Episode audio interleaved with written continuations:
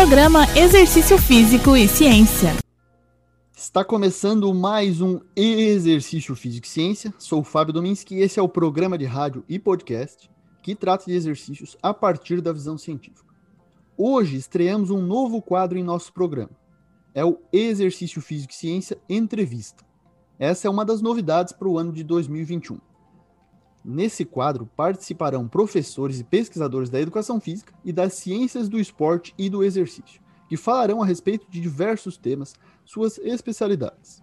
Teremos um convidado por mês, a serem sempre divulgados na última sexta-feira de cada mês. Será um papo aberto, uma conversa real e sem roteiro, em que dou espaço para excelentes pesquisadores e professores fazerem a interlocução da ciência com a sociedade. É uma proposta complementar aos nossos programas semanais que são curtos e altamente informativos sobre variados temas. Porém, aqui vamos tentar aprofundar com pesquisadores alguns assuntos chaves na área. Nosso primeiro episódio, vamos ter um convidado muito especial dentro desse nosso novo quadro. Vamos começar com o professor Moacir Pereira Júnior e o tema será musculação. O professor Moacir é mestre em Ciências do Movimento Humano pela UDESC e possui diversas especializações, atuando no ensino superior há muitos anos, com disciplinas relacionadas ao treinamento, especialmente a musculação, em que tem importantes livros escritos na temática. Aliás, vamos falar sobre esses livros, sobre essas obras, hoje aqui também. O professor Moacir possui um incrível canal no YouTube, com seu nome e que traz um conteúdo sensacional. Vale a pena você conferir. Moacir Pereira Júnior no YouTube. Esse canal possui em torno de 24.500 inscritos e mais de 355 vídeos sobre nutrição esportiva, treinamento esportivo, bioquímica do exercício e musculação e treinamento de força. Além dos livros, que vamos comentar um pouquinho sobre algum dos temas hoje: métodos e técnicas de treinamento na musculação, avaliação e prescrição de treinamento de força e de resistência. Bem-vindo, professor Moacir. Está de volta, na verdade, ao Exercício Físico e Ciência, agora em nosso novo quadro, então estreando esse quadro aí. É um cara que eu considero muito, tanto na minha formação como na uma grande amizade que a gente tem aí. O professor já participou dos nossos programas na época do, do programa 89, falou de quanto de proteína por refeição é adequado para uma ótima síntese proteica. Né? Um belo programa, vale a pena você conferir, inclusive. Escute lá novamente. Hoje, em nossa conversa, a gente vai falar de musculação. Né? Então, a musculação é uma das modalidades de exercício mais praticadas no mundo, implica num universo de possibilidades. Por isso, merece iniciar o nosso novo quadro. O ambiente de academias é peculiar, merece a nossa atenção, nossa discussão. Carrega dogmas, práticas infundadas e conceitos sem bases científicas. E a gente luta por isso.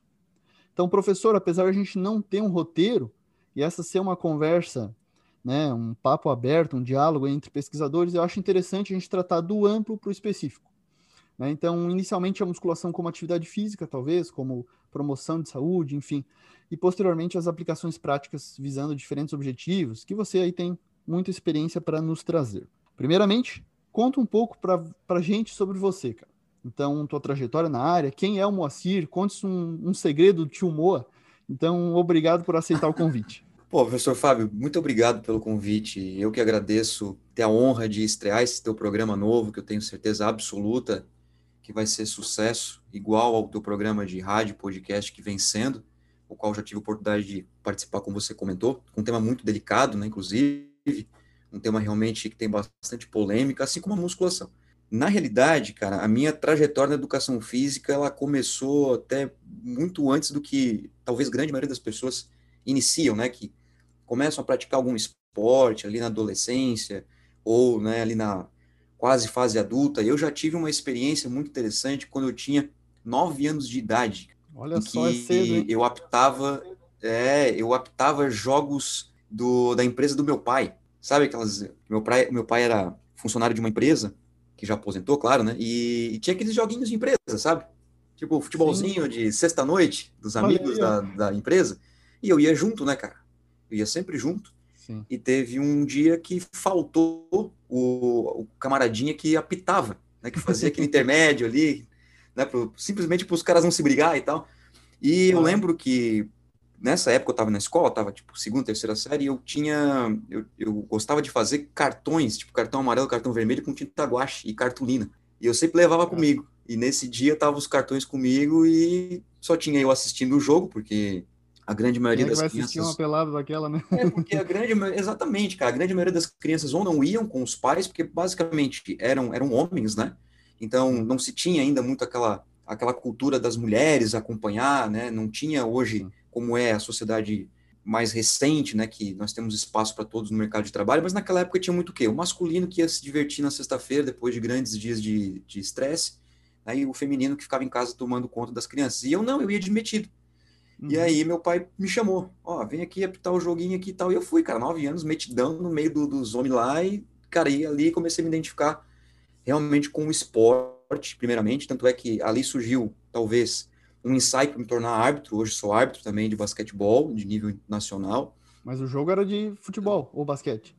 Exatamente, era futebol de campo, aquele Ah, futebol de futebolzinho de, campo, gramado lá caramba. de, de, de associação, cara. Então ali eu comecei a realmente a, a gostar é, do movimento físico, né, do movimento humano, e fui. Assim, fui até o momento que quando eu tinha lá 14, 15 anos, eu decidi, quando já tinha aquela pressão, que eu estudei em colégio particular, Uhum. no meu ensino médio, e no meu colégio particular eu estudei com bolsa, devido ao esporte. Eu, eu praticava handebol, eu fui atleta de handebol por muito tempo, e eu tinha bolsa por ser atleta, né? Então, com 15 anos já tinha aquela pressão, cara, colégio particular, vestibular, já tem que começar a pensar, não sei o quê, passar na Fazer a escolha. UFSC, passar na UDESC, era a nossa época era assim. E eu queria fazer educação física desde os meus 15 anos de idade, fui, na época eu morava numa outra cidade no sul do estado, vim para Florianópolis, passei, passei dos primeiros, inclusive, ali na UFSC, fiz uma bela graduação, cara, na graduação encontrei muitos professores, assim, fenomenais, que provavelmente deve conhecer, o professor Paulo Macedo do basquete, que hoje está na, hoje tá na Federação Catarinense, assim, cara, é, professor Luiz Guilherme, do treinamento esportivo, é, cara, tem uma turma ali, assim, ó, sensacional que eu conheci, felizmente, uma turma de professores, o, o, os quais eu realmente me envolvi como colega de profissão. Então, eu tive uma bela graduação, fui muito bem formado, e o seguinte, dali saiu muitas dúvidas, né, cara, porque eu tive sempre muita vontade de estudar, nunca me contentei com as respostas, sempre atrás de outras, né? Não no sentido arrogante, mas no sentido mesmo de curiosidade. O meu primeiro trabalho foi uma academia. Uma academia, como boa parte do, dos nossos ouvintes, começou, né, cara? Academia, estágio, ganhando 2,50 a hora aula, não tendo tempo para comer, tendo que comer no banheiro escondido, né? Aquela coisa meio que escrava, assim, né? Rapaz, eu te falar que ali começou uma grande dúvida em relação à musculação. Então foi nessa primeira academia que eu trabalhei, e você falou ali uma coisa muito interessante, Fábio, que é a questão é, da atividade física, da saúde, tudo que envolve a musculação, mas na verdade, cara, o que me instigou a estudar musculação é a questão comportamental, cara. Opa. Porque a musculação, em primeiro lugar, eu vejo que ela é o único esporte, o único método de treinamento, porque na verdade a musculação é um método de treinamento. Se você olhar a teoria de treinamento esportivo, ela é um método de treinamento. E a musculação, ela está em todos os esportes. Você faz os esportes com músculos, não existe esporte sem músculo. Ah, o xadrez, cara, você vai ver como o xadrez é difícil, mano.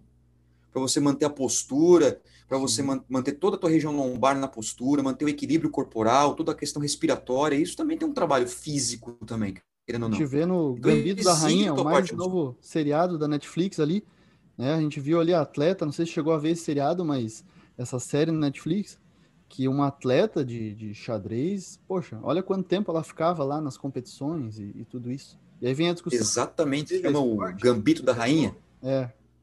Excelente série, Eu vale a assisti, indicação. cara, vale a indicação, pessoal que está ouvindo, o Gambito da Rainha é um- uma minissérie, uma minissérie não, é, um, é, só uma, é só uma temporada, que Isso. tem poucos episódios, dá para você maratonar tranquilamente, assim, numa tarde de sábado, domingo, eu, eu assisti em dois dias, dois dias à noite eu eliminei, assim, achei muito interessante, a psicologia envolvida, o comportamento, e é justamente essa parte comportamental, Fábio, porque, assim, é, eu vejo que a musculação, ela é algo que vai totalmente contrário ao comodismo, porque ninguém vai fazer por ti o que tem que ser feito na musculação, entendeu?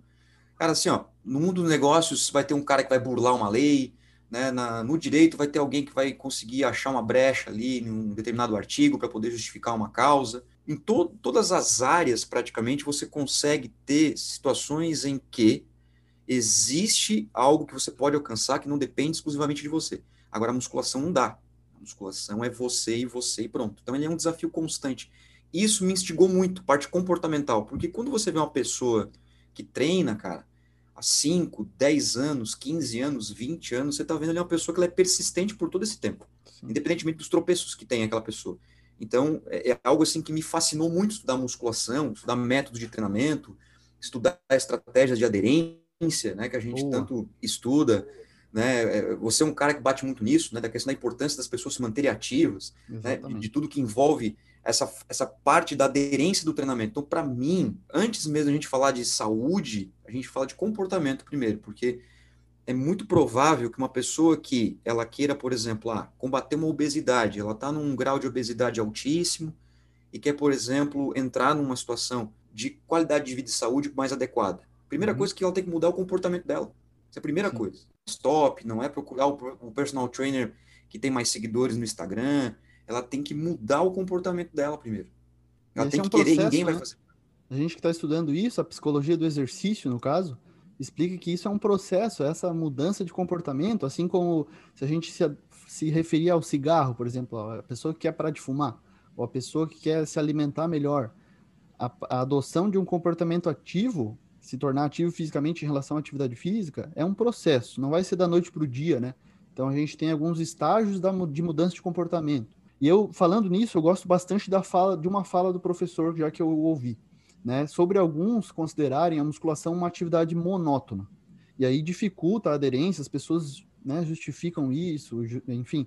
É, eu acho muito válida essa frase. Então, a partir do estudo dos métodos e estratégias né, do treinamento dentro da musculação, eu que seja para diferentes objetivos, condicionamento, hipertrofia, emagrecimento, eu queria que o professor comentasse um pouquinho essa visão né, que eu acho bastante interessante o pessoal entender. Fábio, e, e curiosamente, cara, é, esse é um dos grandes motivos de eu buscar também o conhecimento na musculação e estudar, porque eu ouvi muito, mas muito mesmo, de que ah, musculação é chato pra caramba, musculação é sempre a mesma coisa, musculação é totalmente desmotivador ou desmotivante, então não é para mim. Aí o seguinte, em primeiro lugar a gente tem que ver que existem meios e métodos de treinamento. Então, assim, cara, uma das coisas que eu bato muito com a gurizada, que a gurizada que está entrando na faculdade, é, principalmente a gurizada mesmo mais jovem mesmo, hoje deve estar tá na casa dos 17, 20, 22 anos, que é o seguinte,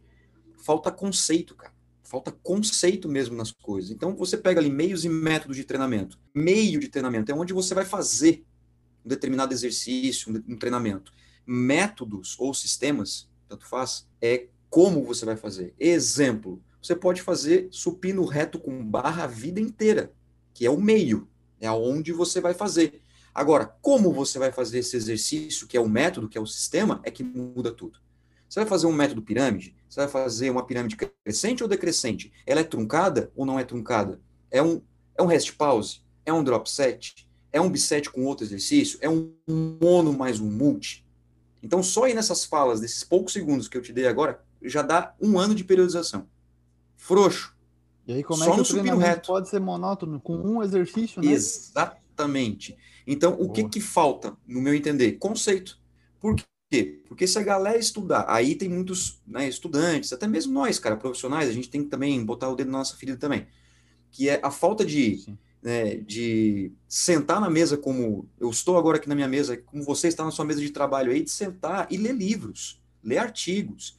E muita gente fala o seguinte: ah, lê artigo, artigo, artigo, artigo. Calma, lê livro primeiro, livro texto, livro base, leia. Uhum. Leia os caras que são referência na nossa área. Leia um bom livro do Jonato Prestes, leia um bom livro do Belmiro de Salles, leia o Charles Lopes, lê esses caras que são bons, que estudam há anos isso. Tem outros, me desculpe se eu não vou lembrar agora, mas tem, cara, inúmeros. Luiz Cláudio Boss, que é um outro cara que fiz uma live com ele, inclusive, no meu Instagram.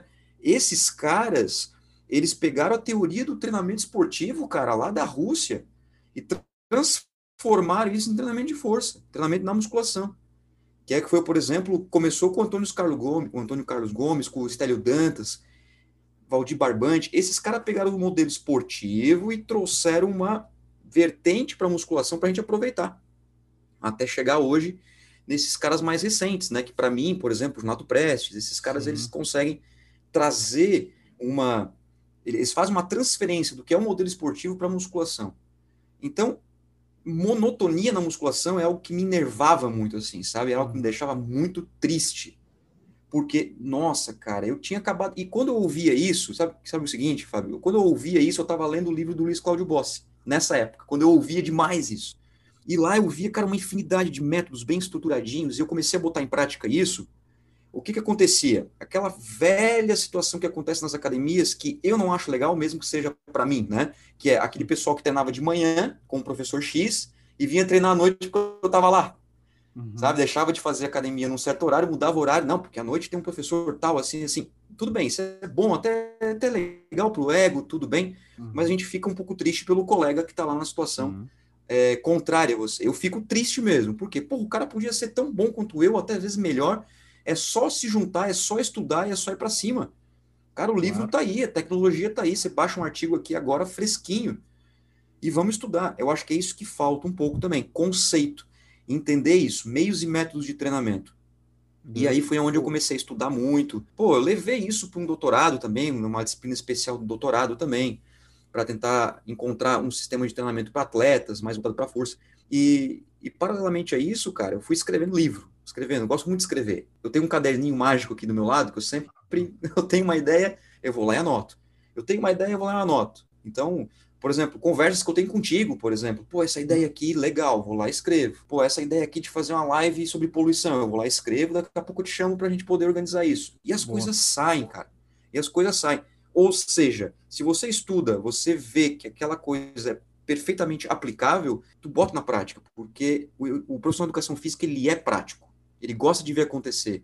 Só que para ver acontecer, tem que estudar, cara. Tem que botar realmente os olhos na leitura. Esse é um ponto importante, professor. Eu acho que assim, a gente hoje o acesso à informação não é mais desculpa. A gente tem aí, pô, milhares de artigos disponíveis gratuitamente, livros, enfim, é, muita gente promovendo conhecimento. Olha quantos pesquisadores, o professor falou algum, o nome de alguns, Jonato Prestes, Belmiro de Salles, tem bastante gente na biomecânica também, é, trazendo ali, pô, parte prática, inclusive. E o Instagram virou um grande, né, um grande repertório de perfis ali interessantes. Pô, não dá para negar isso. Nesse ponto aí a gente, a educação física evoluiu.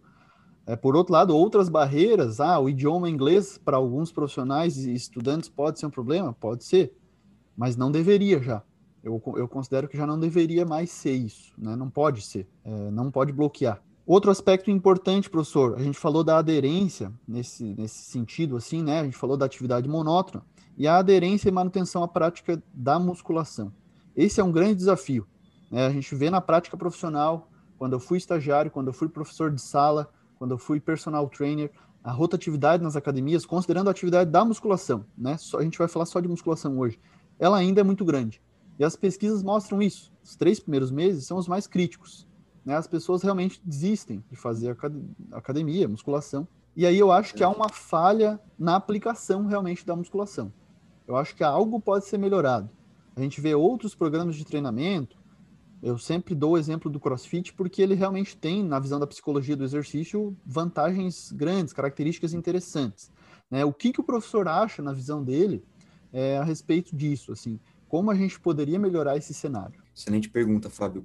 Eu vou fazer, inclusive, um paralelo, já tu comentou do, do CrossFit, do cross-treino, porque tem um estudo muito legal, um estudo que, inclusive, eu eu li bastante ele, até fiz uma live sobre ele, botei até um vídeo no YouTube sobre isso, que dentre, das, dentre as avaliações que os autores fizeram, por exemplo, comparando treinamento de força com cross-treino, com, é, com atividades é, ao ar livre, né, as caminhadas que eles dizem, os, os AVDs, né, o cross-treino ganhou muito no challenge, que é o desafio. E eu vejo assim, que muitas pessoas, elas gostam do desafio, entendeu? principalmente do desafio que ele é praticamente inexistente ou que é desconhecido. Então, eu vou te dar um exemplo clássico para tu entender isso. Eu tinha um aluno, vou dar um exemplo prático de estudo de caso. Eu tinha um aluno que era aquele cara que, quando eu entrei, ele já estava treinando, sabe? Aquele cara, aquele cara já com 40 e poucos anos de idade, e eu tinha 25 na época. Tinha 25. Numa academia que eu trabalhei muitos anos, que inclusive foi aquela academia que eu faço cursos lá, que tu já foi, já teve né? Tive a alegria de, de tê-lo lá. E aquele cara, pô, pescador, um cara mais humilde, sabe? Pô, pai de família, geração antiga, 40 e poucos anos de idade, e eu com 20 e pouco, pô, quem é esse moleque aí, né? Então, assim, ele fazia o treino igual há 70 anos, ele já fazia, antes de nascer, ele já fazia o mesmo treino. E assim, como é que eu vou quebrar essa barreira, né, cara? Então, como é que eu vou desafiar essa pessoa? Eu acho que aí está a grande questão. Como é que eu vou desafiar essa pessoa? Com elegância, com respeito, né? E assim, não é querer dizer que eu sou formado, sou melhor que ninguém. Não é isso, mas eu quero trazer esse cara para mim. Eu quero melhorar o estímulo dele. Aí o que acontecia? Curte só. O cara vinha e aí ele tava sempre no mesmo treino. O que, que comecei a fazer, Fábio? Eu comecei a atingir as pessoas perto dele, sabe? O amigo dele, que é, por exemplo, amigo do filho dele, entendeu? Então ele tem lá um filho de 20 anos, o amigo do filho treina na academia no mesmo horário, assim, é esse guri que eu tenho que eh, pegar, porque o guri é novo, já vou pegar o cara. Aí que começou a perceber, depois de tempo, tá? Dois, três meses, o menino estava melhorando. E eu fazia questão de falar coisas importantes perto desse cara mais coroa, entendeu? E aí o que aconteceu? Um belo dia ele foi lá na caixinha de ficha procurar uma, a ficha dele, sei lá, de 1943, quando talvez era tinta pena ainda, sei lá, né, caneta pena ainda. E aí, cara, foi onde eu vi, cara, ó, como é difícil, né, como é trabalhoso, não é do dia para o outro você mudar o comportamento. Até um dia que ele chegou para mim e perguntou se eu podia mudar alguns exercícios para ele. Cara, a, a, ficha tava com, sabe, com amassado. Amassando já. É, tava toda já mofadinha, sabe, livro velho, assim, mofadinha. Eu disse, não, com certeza, vou mudar, vou mudar alguns exercícios. Aí eu mudei uma vez, mudei duas vezes, três vezes, fiz um treino para ele, só que o que aconteceu? Ele se adaptou ao treino, não vinha mais perguntar coisa para mim. Na outra ficha, o que, que eu fiz? Logo assim, duas, três semanas, o que, que eu fiz? Todo o final do treino, eu pegava um exercício e colocava um ponto de interrogação. Entendeu? Então, o que, que acontecia? Por exemplo, ah, o treino hoje é peitoral e bíceps braquial. Beleza. Aí no bíceps, cara, eu colocava lá na rosca direta, que era um exercício que ele gostava, que eu prestava atenção que ele gostava. Então, rosca direta, colocava um baita do ponto de interrogação e pintava de cor daquelas canetinhas que todo professor de educação física de musculação faz. Aquelas canetinhas, né, que é sempre amarelinha, a verde e a laranja ou a roxa. E tu muda conforme o teu penal ali, né? Uhum. E aí, cara, ele vinha perguntar para mim, ah, esse o que, que é isso aqui? Assim, opa, aí vamos fazer um método diferente. Opa. Vamos fazer um drop set. E o cara, o quê? Fazer o quê? Fazer o quê? Vamos fazer um drop set. É um, é um método assim, assim, assim, e assim, assim, assim. Cara, quando eu saí dessa academia, que, né, eu fui estudar o um mestrado, que eu saí realmente porque eu fui estudar, pensa num cara triste quando eu saí. Pô. Eu fiquei um ano e pouco lá, entendeu? Então, assim, olha o tempo que levou e olha as estratégias que você tem que adotar. Tudo bem, talvez se fosse uma pessoa mais da nova geração seria um pouco mais tranquilo de quebrar esse paradigma, mas é o desafio, cara. Boa. É o desafio. Aquele ponto de interrogação criou o que nele? Um desafio. Então, quando ele vinha treinar no outro dia, ele já perguntava: e aí, o que, que vai ser o ponto de interrogação hoje? O que, que vai ser o desafio hoje? Então, isso, o cross-treino ganha muito, por exemplo. Com certeza. Né? E não sou eu que estou falando, a literatura que diz isso, tu mesmo comentou sobre a questão nossa, da prática, da aderência. O crossfit ele é muito família, né? Ele tem muito isso. A musculação falta isso. Então, na minha opinião, Fábio, o que falta é desafio e motivação caminhar ao mesmo tempo. Boa. Porque a motivação de pouco é ruim, de mais é ruim. Ela é uma curva U invertida, né? Você uhum. tem que dar a dose certinha de motivação para que a pessoa se sinta valorizada, né? consiga ver que o poder está nela e que no outro dia, ou no próximo treino, seja daqui dois, três dias, ela volte melhor da condição que ela estava antes. Então, assim, isso eu vejo como uma grande dificuldade dos professores de sala hoje, entendeu? Então, por isso que eu te falei no começo da nossa conversa aqui sobre comportamento. Não é só um comportamento da pessoa que treina, mas também do professor. Você falou, por exemplo, tu, tu sabe muito bem, não precisa falar para ninguém, mas é, tu é o cara da psicologia do esporte tu estuda isso há muitos anos. Está no laboratório de psicologia do exercício e do esporte há muito tempo. Conheço muito bem os caras lá que estão contigo. Uhum. E, meu, cara, eu gostaria de estudar muito mais psicologia do esporte do que eu estudo. Então, a primeira coisa que eu falo para a galera, assim, quer começar o trabalho, ah, como ser um... Cara, recebi uma pergunta sexta-feira de um cara do código 88, que eu não sei de onde é que é a cidade. Perguntou assim, Professor, o que, que o senhor acha importante para começar a ser um bom personal? Estude antropologia e psicologia. Boa, cara, Mas como? Não sei o que. Estuda comportamento humano. E tudo que envolve, seus aspectos culturais, sociais, comportamentais. Isso vai fazer uma grande diferença. Total diferença de como você se comunica, como você tem empatia pelas pessoas, ouvir as pessoas, conversar. Isso é muito bom para os aspectos motivacionais. Perfeito. Isso é muito importante para a aderência que, que você comentou ali, Fábio. Eu acho fundamental. Bola. Olha só, isso daí é um aspecto bastante interessante é, que, eu, que eu concordo totalmente, assim. E, e, eu vejo que o ambiente da musculação falha nisso, em promover desafio, em promover muitas vezes diversão e prazer, que comparado ao cross, o cross, crossfit no caso, ou, ou enfim, o treinamento funcional de alta intensidade, ou como queiram chamar, é, promove no ambiente lá. Eles conseguem fazer com que os indivíduos se afiliem, ou seja, você tem um senso de pertencimento a um grupo. Você é do grupo das seis da manhã, beleza, você conhece pessoas que estão ali fazendo junto com você aquela mesma atividade, no mesmo horário, às vezes competindo entre si, às vezes competindo com você mesmo, né? Então, a, isso satisfaz algumas necessidades psicológicas do ser humano, que são básicas, né? Que são vínculo, autonomia e competência. Então, a gente cria vínculo nesses ambientes em grupo, ou seja, pode ser um grupo de corrida também, mas é, o treinamento em grupo favorece isso, a pandemia acaba amenizando um pouco o treinamento em grupo, traz limitações, mas é, já estamos fazendo adaptados de máscara com distanciamento, enfim, continua sendo possível, acho que é uma tendência para favorecer a aderência, e na musculação a gente tinha que criar algum mecanismo uh, sobre isso, tá? Eu, eu considero isso bem importante. E por último, a gente se sente desafiado, como você deu um exemplo muito feliz ali, legal ouvir essa história, de ser desafiado em relação a algo novo. E essa é uma necessidade psicológica mais recente que algumas pesquisas têm mostrado, que é a da novidade. Né? Eu tive, a gente teve o primeiro programa de 2021 foi sobre isso. Então, satisfazer essa necessidade das pessoas é, saírem da rotina um pouco, fazerem exercícios novos ou adaptações, pode ser interessante. E aí, falando de métodos e, e, e diferentes formas de se trabalhar a musculação, tem tudo a ver isso. Tem tudo a ver. Né? Então, mesmo o praticante, a maioria dos nossos ouvintes são praticantes de exercício, potenciais praticantes, pessoas interessadas e, claro, estudantes e profissionais de educação física. Então, ficar atento a isso, ficar ligado. Dentro da musculação é possível ter novidades, é possível se sentir desafiado, é possível se divertir também, tá? Então, essas são variáveis dentro da psicologia do exercício, dentro do comportamento humano, que são interessantes da gente considerar e que são pouco faladas, né? A gente fala muito, poxa, de uma execução perfeita de um agachamento, joelhos alinhados, postura da coluna, enfim, tudo isso a gente estuda cada vez mais isso, sabe cada vez mais qual exercício pega mais e a gente esquece o básico. A pessoa desiste. O que importa tanto se ela vai agachar de tal maneira, pela barra na frente, pela barra nas costas, se ela já nem vai mais agachar? Se ela vai agachar só para sentar no sofá e, enfim. Tá? Então, esse aspecto comportamental na musculação tem que ser sem dúvidas, mais trabalhado. Assim. Outro ponto, professor, que eu queria trazer, no nosso programa a gente fala bastante dos fatos e mitos dos exercícios, assim, baseado em ciência. E aí eu queria te fazer uma pergunta. Qual que, na tua visão, é o maior mito da musculação? Qual o maior mito da musculação? Essa é uma pegadinha preciso... boa.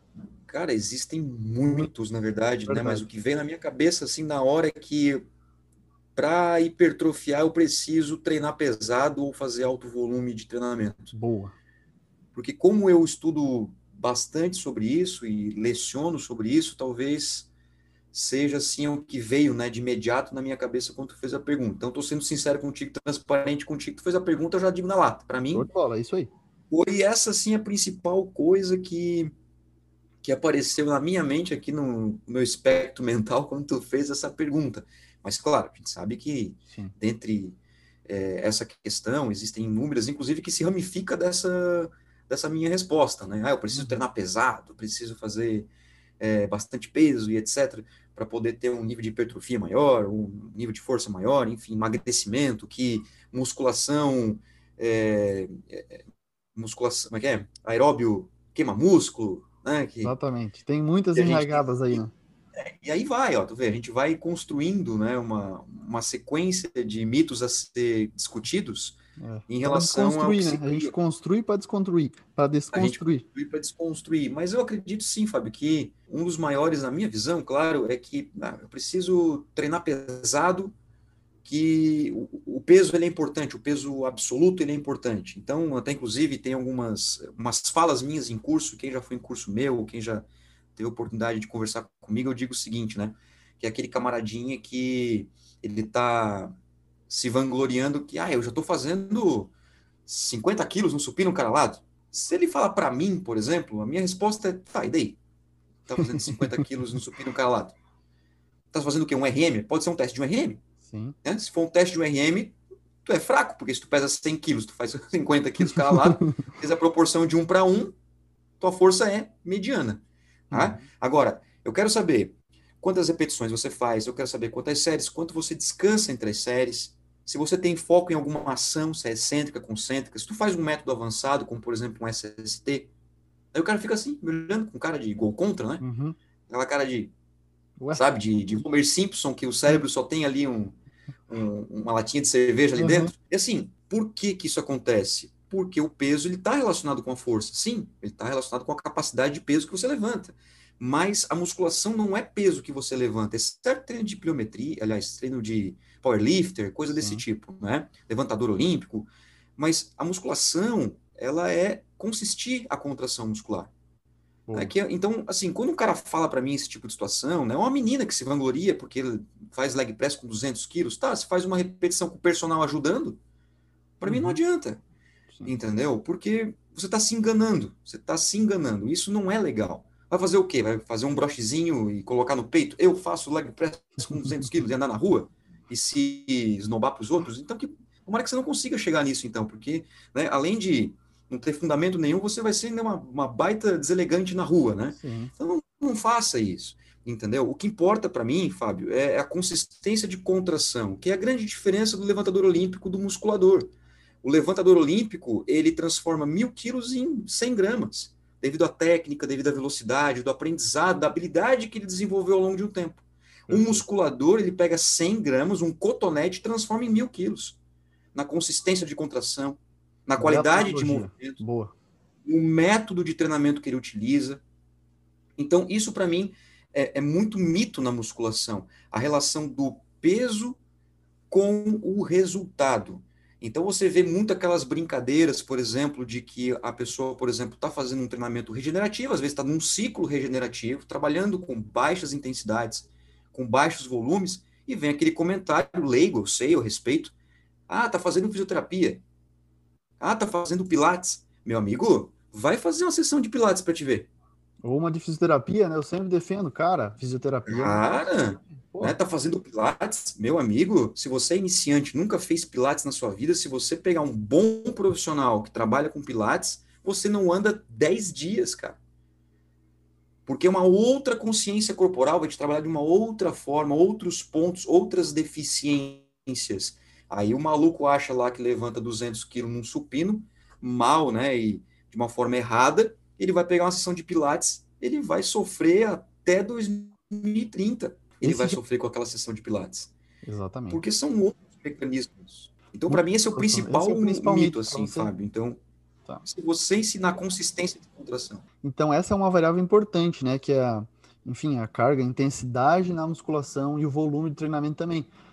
Nem sempre, pelo contrário, né, seria quanto mais melhor, né? E às vezes a gente vê aí praticantes iniciantes na musculação bastante preocupados com isso. Então é saber o seu objetivo, né? E, poxa, procurar focar especificamente para isso. Um levantador de peso, um objetivo lá, você quer hipertrofia, esse é uma, um objetivo comum de grande parte das pessoas, né? Até, por exemplo, quem quer emagrecer vai ter certo ponto de hipertrofia, né? Realmente, aumento da célula muscular acontece inevitavelmente. E o professor comentou outro ponto aí nessa fala, que é da dor.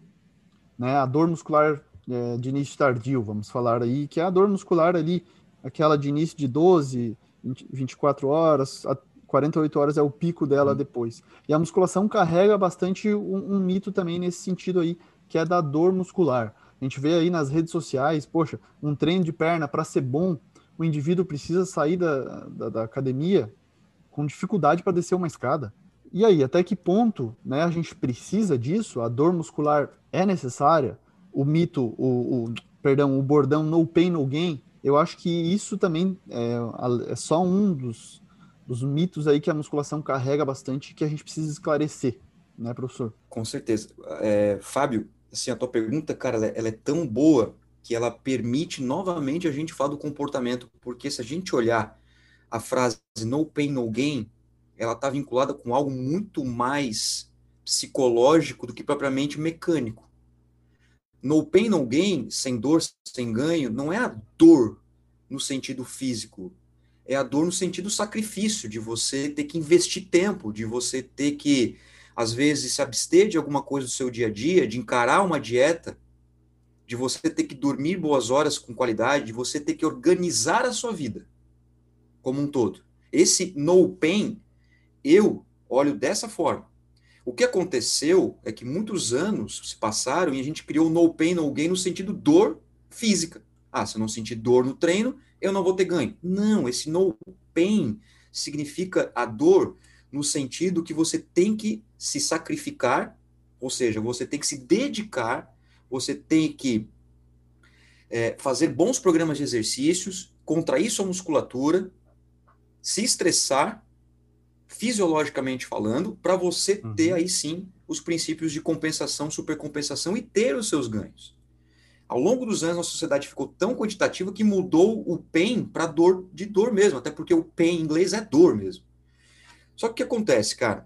É, teve um pesquisador, teve não tem, né? Ele é vivo ainda, que ele conduziu uma diversidade de estudos, que é o Felipe Damas da USP, e ele, cara, ele assim, ele, ele ele foi sensacional no, no, no, tipo de estudo dele. Ele queria entender a questão dos mecanismos de dor muscular de início tardio, né, que a gente chama de Delayed Onset Muscle Soreness, né, que é o DOMS. E aí, basicamente, a gente usa o quê? CK, que é a creatina quinase, marcador bioquímico, né? Discutível quanto a LDH, que é a lactato desidrogenase, por causa do sistema glicolítico, mas basicamente o quê? CK, que é dano tecidual, e aí usa um instrumento ou outro de percepção de dor, né, de percepção de recuperação, para poder fazer alguma análise com a questão psicológica. Beleza.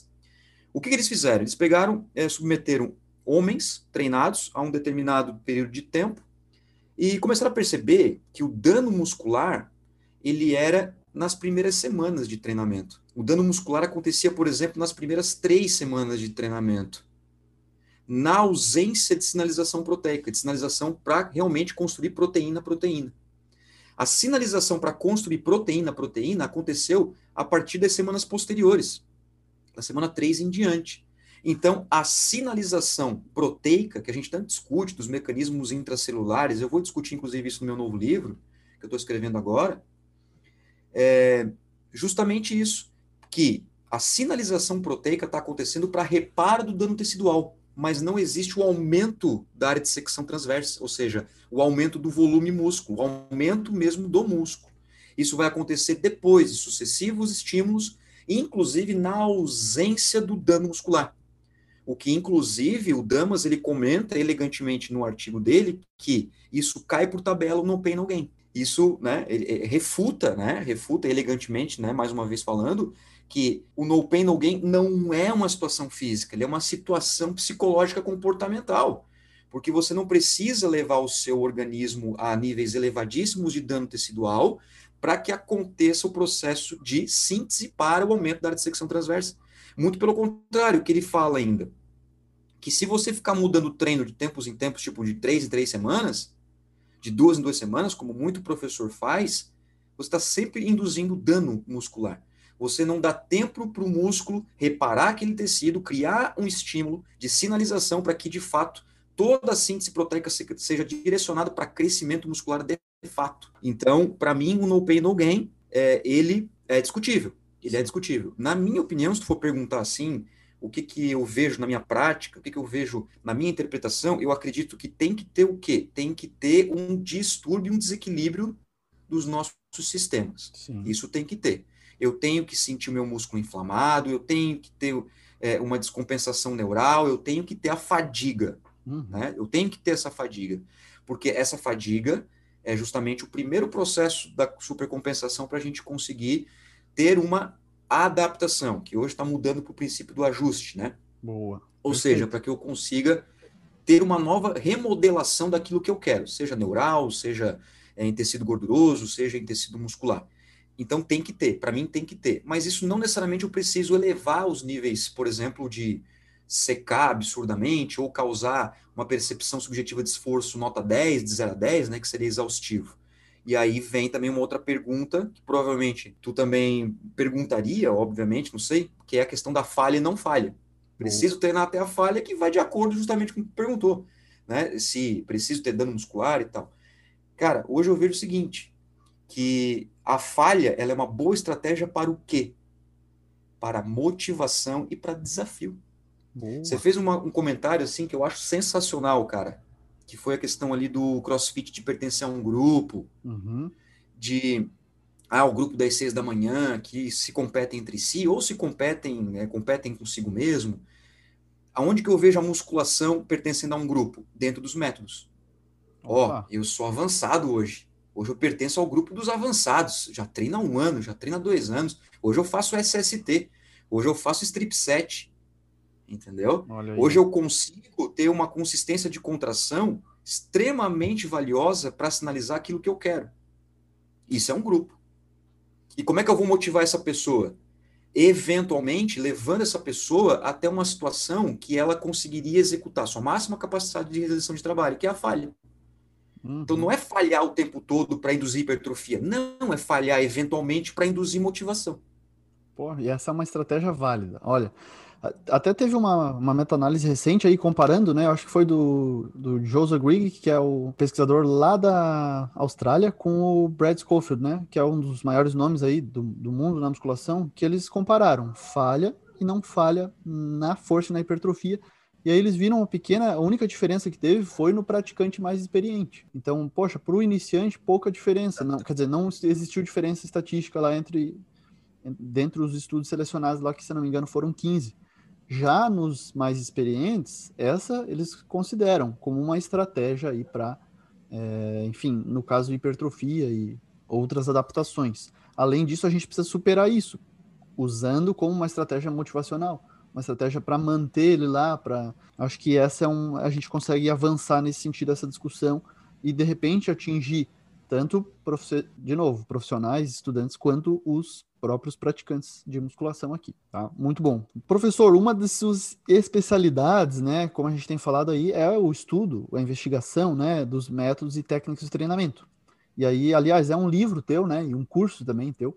E eu queria que você nos comentasse um pouco sobre a importância do praticante de musculação ter conhecimento, mesmo que básico, a respeito disso. Né? Então, além de ele, claro, se conscientizar depois desse podcast aqui que a musculação não não consegue ser monótona, só se a gente se esforçar muito para ela ser. Né? Mas além disso, o que, que o professor acha a respeito da, desse conhecimento aí dos métodos e técnicas de treinamento por parte do praticante daí? Eu acho essencial, mas para que um praticante de musculação ele tenha esse conhecimento, pensando numa pessoa leiga, né? Pensando em, em, alguém que não é da área, que está buscando exercício por algum fim, seja estético, de saúde, eu acredito que o grande foco está justamente do profissional conseguir explicar para essa pessoa, de alguma forma, de alguma estratégia, que existe inúmeros métodos de treinamento para poder se aplicar dentro da realidade prática. Então, por exemplo, o que, que eu fazia, Fábio? Te dar um exemplo, que eu sempre gosto de dar exemplo prático, acho que fica Sim. até mais tranquilo, tanto para você entender, quanto para eu explicar, quanto para o pessoal que está ouvindo entender melhor. Vamos supor assim, ó, uma pessoa entrou na academia hoje, né? ou buscou eu ou você como personal trainer. Legal. Vou fazer algumas estratégias avaliativas de acordo com o meu perfil de trabalho, né? vou fazer uma boa anamnese, enfim, tem diversos instrumentos que nem cabe a gente conversar sobre isso agora, porque senão a gente vai longe aí até uhum. amanhã. Mas enfim, eu faço um processo avaliativo bem feitinho, bem amarrado. E aí, por exemplo, o que, que eu já falo para a pessoa? Eu já falo assim, ó, ó, você vai fazer uma programação eu tento não falar periodização no primeiro momento, porque periodização é uma palavra mais nossa. Então, a programação Isso. já lembra televisão. Né? Então, na hora que você fala programação, a pessoa fala: opa, vai passar o quê? Sessão da tarde? Passar... a pessoa já, né, já começa a ficar próxima da realidade dela. Ó, você vai fazer uma programação de duas semanas em que você vai executar os exercícios em tantas séries com tantas repetições. Só que na terceira semana para frente, ou dependendo da sua frequência semanal, dependendo se você cumprir toda a sua frequência, ó, quero te ver amanhã e tal, você usa palavras que sempre fazem com que a pessoa esteja com você quando ela puder. Na terceira semana, eu vou fazer um ajuste no teu treino. Só que eu preciso esperar você chegar até lá. Eu preciso fazer com que você chegue até lá para eu ver. Por quê? Aí eu já entro com outro insight, Fábio. Eu já entro com outra jogada, um outro gatilho. Porque quando chegar daqui a duas semanas, você vai ser outra pessoa. Boa. Isso planta na pessoa um, um, uma característica de comprometimento com aquilo que ela se propôs a fazer. Tipo, pô, o cara quer me ver daqui a 14 dias? Tem mais coisa, é isso mesmo? Aí a pessoa uhum. vem, da, é, ela continua treinando, três, quatro semanas que seja. Daí daqui a pouco, por exemplo, um treino que seja 3 de 10, mudou para três séries de uma de 12, uma de 10 e uma de 8. Ó, agora você vai aumentar o pezinho após cada descanso. Porque eu quero saber, na próxima vez que eu mudar o treino, Sim. qual é a forma que você trabalha melhor. Se é com mais repetições ou com menos repetições. Daqui a pouco, meu amigo, já passou dois meses, já passou três meses, já passou quatro meses. Então, isso, isso cria uma expectativa que é perfeitamente possível da pessoa suportar. Então, eu uso esses gatilhos. Quer ver outro gatilho legal? Eu não gosto da palavra gatilho, mas se usa tanto no marketing, cara, Sim. que, né? Porque gatilho lembra revólver, que lembra atirar. Eu é. não, não, gosto muito, mas a gente usa porque tá na linguagem do marketing. É, gatilho mental, mas parênteses fechado, né? É, parênteses fechado, quer ver aquela coisa assim, ó. Ó, até amanhã. Um abraço, valeu, até amanhã, hein? Isso automaticamente cria duas coisas. Primeiro, o professor me cumprimentou, né, me, se despediu de mim, falando de professor de sala, né, por exemplo, sala de musculação. Eu já fui muito, você também. E segundo, pá, vou ter que vir amanhã. Uhum. Porque se a pessoa não vem, eu cobro. Boa. Pô, você não veio ontem? O que aconteceu? Aí você cria um vínculo e uma responsabilidade que ela é mútua, Fábio. Ela é sua como professor e ela é da outra pessoa que está ali se dedicando. O no pain, no gain. Aí sim, uhum. o no pain, no gain. Olha, se eu não vir na academia, realmente não vou ter ganho. Não preciso me matar, me estrucidar. Mas se eu não vir criar os estímulos adequados, eu não vou ter ganho. Então, para mim, falta isso aí, Fábio.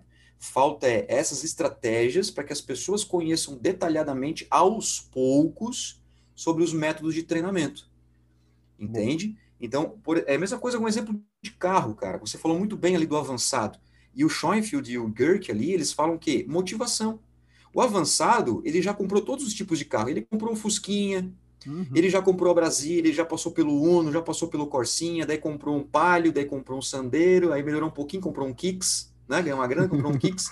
Aí depois de um tempo ele chegou na Ferrari. Vai na Ferrari para onde, meu amigo? É. Acabou. Entendeu? Vai para onde? Vai, vai, vai, vai, fazer o quê? Vai mudar um pouquinho os cavalos de um carro ou vai comprar uma Ferrari nova, mas o detalhe é diferente. Olha só a progressão de carros que ele vem, mas dali da Ferrari vai ser um ajuste ou outro. Agora, iniciante, se você der uma Ferrari, acabou. Ele vai se matar na primeira curva. Show. Entendeu? Então, fazendo uma analogia para os treinamentos, você começa com o básico. Explica o Fusquinha primeiro para ele, com todo respeito ao Fusca, né? Mas uhum. explica o Fusquinha para ele bem. Aprende a dirigir bem o Fusquinha, depois você vai progredindo, até você chegar um dia numa Fórmula 1. Entendeu? Uhum. Aí na Fórmula 1 a gente faz o quê? Troca de equipe. O aluno vai Desculpa, tomando consciência, o aluno vai, vai aprendendo contigo. Então é importante o Exatamente. professor ser professor realmente eu defendo bastante esse ponto da gente dar mais autonomia aos praticantes. Então, quem é praticante de exercício é, é entender realmente o que está sendo feito, claro que de maneira básica, mas é, é, ter um conhecimento melhor, ter mais consciência do que está sendo feito. Assim. É um processo, cara, e assim, a psicologia explica muito bem, e tem uma analogia que eu faço, que é mais uma analogia que eu gosto de fazer, é o seguinte, ó, se, tu, se eu perguntar para ti, e tu me disser, é, pergunto para ti, Fábio, quantas, quantas marcas de caixa de bombom que tu conhece? Me diz aí. Acho que umas duas, três no máximo, né? Então, mas pode falar marcas aqui no. Não, claro, vamos lá. Eu conheço da Lacta, Garoto e Nestlé, três. Tá? Aqui de, de rápido eu conheço Beleza. três. Show de bola. Lacta, Garoto e Nestlé. Perfeito. É. Agora eu te pergunto, quais são os bombons que tem dentro da caixa da Lacta? Ai, ai, ai, agora. Lacta deve ter um Laca, diamante negro, e aí ficou pelo caminho agora. Beleza. E não da Nestlé? Ai, ai, ai. Da Nestlé, rapaz. Pode falar que já vai entender onde eu quero chegar. Agora complicou. Garoto ainda não vou nem responder, porque aí não tem jeito. Mas lembra dos chocolates que tem aí no mercado. Só tu lembrar dos chocolates que tem no mercado. Sonho de valsa. Sonho de valsa, ouro, ouro branco. branco prestígio. Ou seja, tu lembra mais de chocolates do que da marca, perfeito? perfeito? Qual é a analogia que eu quero chegar contigo? Hoje, a galera conhece o quê? Conhece só as caixas, cara, não conhece os bombons. Então, por exemplo, quando entra um aluno para mim, ele tem três caixas de bombom fechadinha. Eu não dou uma caixa inteira para a pessoa. Boa. Eu pego a caixa, abro e primeiro, ó, séries múltiplas.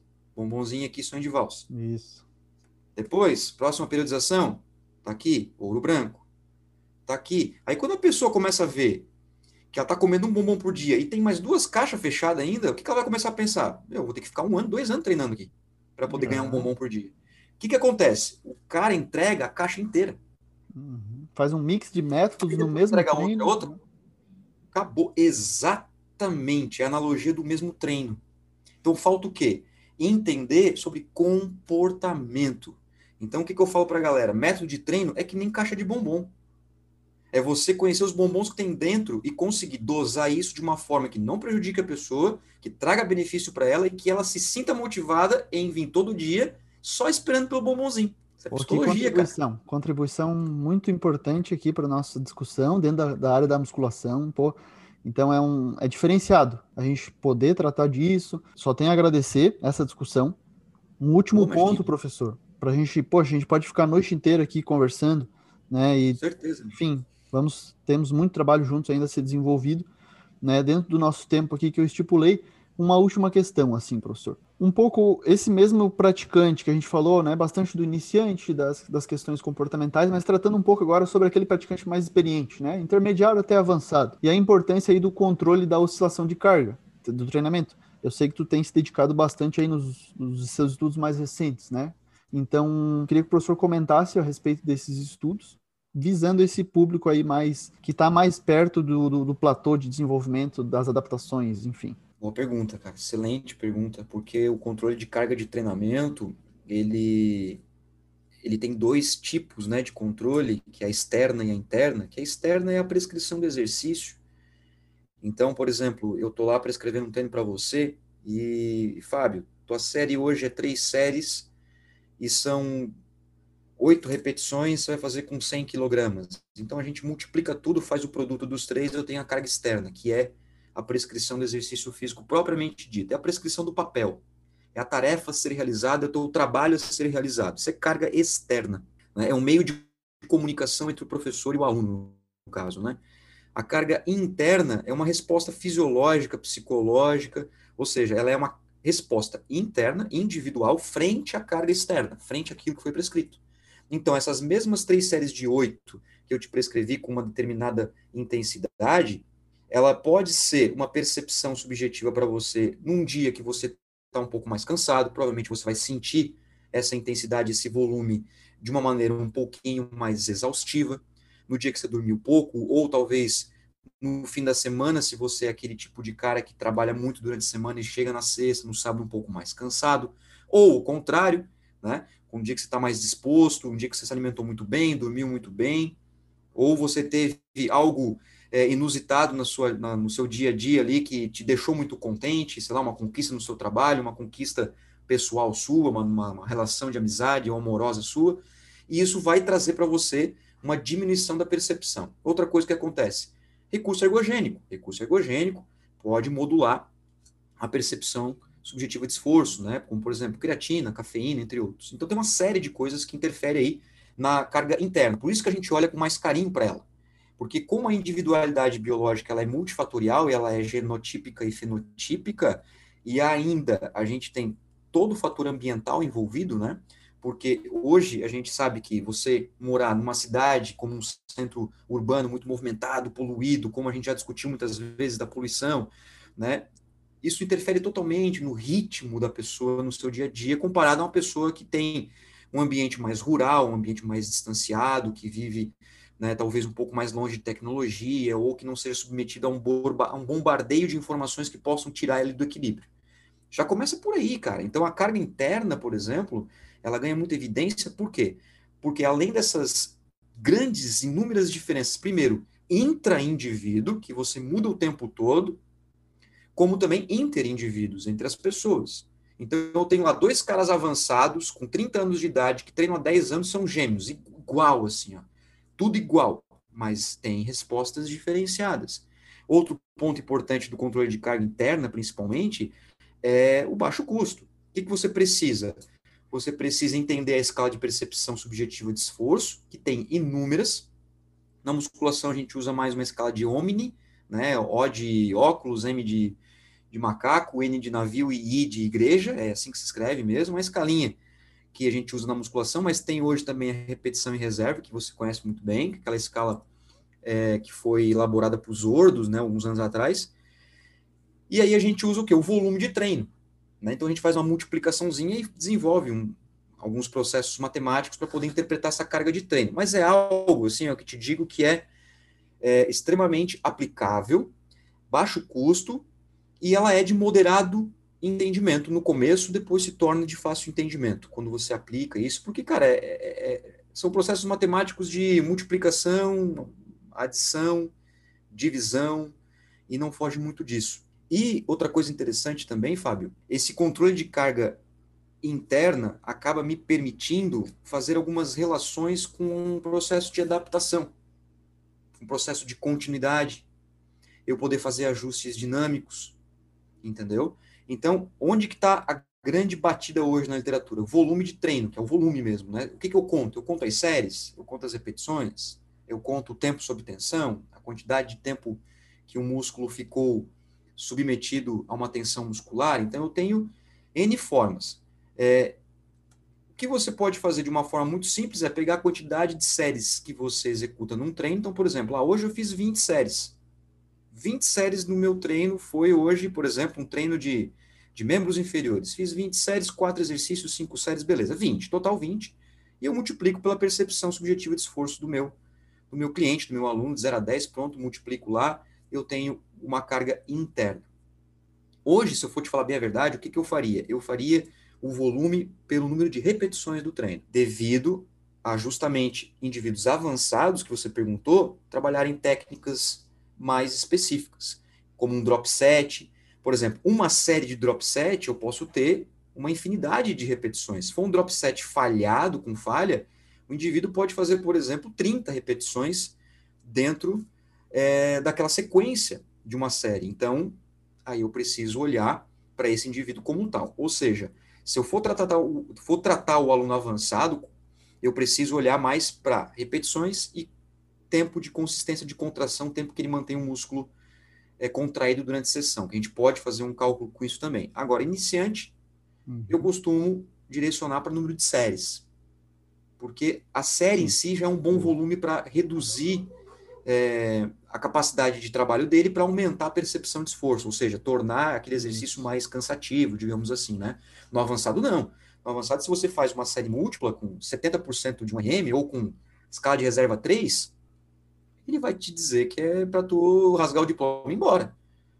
Entendeu? Então você uhum. tem que eventualmente, aí onde a falha entra muito bem, em alguns momentos, você desafiar o teu aluno, a tua aluna avançado, né? mas tudo com muita é, coerência na prescrição. Né? Então a carga sim, interna. Fábio, para mim a interna, ela tem que ser olhada com mais carinho na musculação, justamente sim. porque uma série de agachamento de quatro, quatro séries de dez repetições, para o mesmo indivíduo, mas em dias diferentes, eu posso ter percepções diferentes.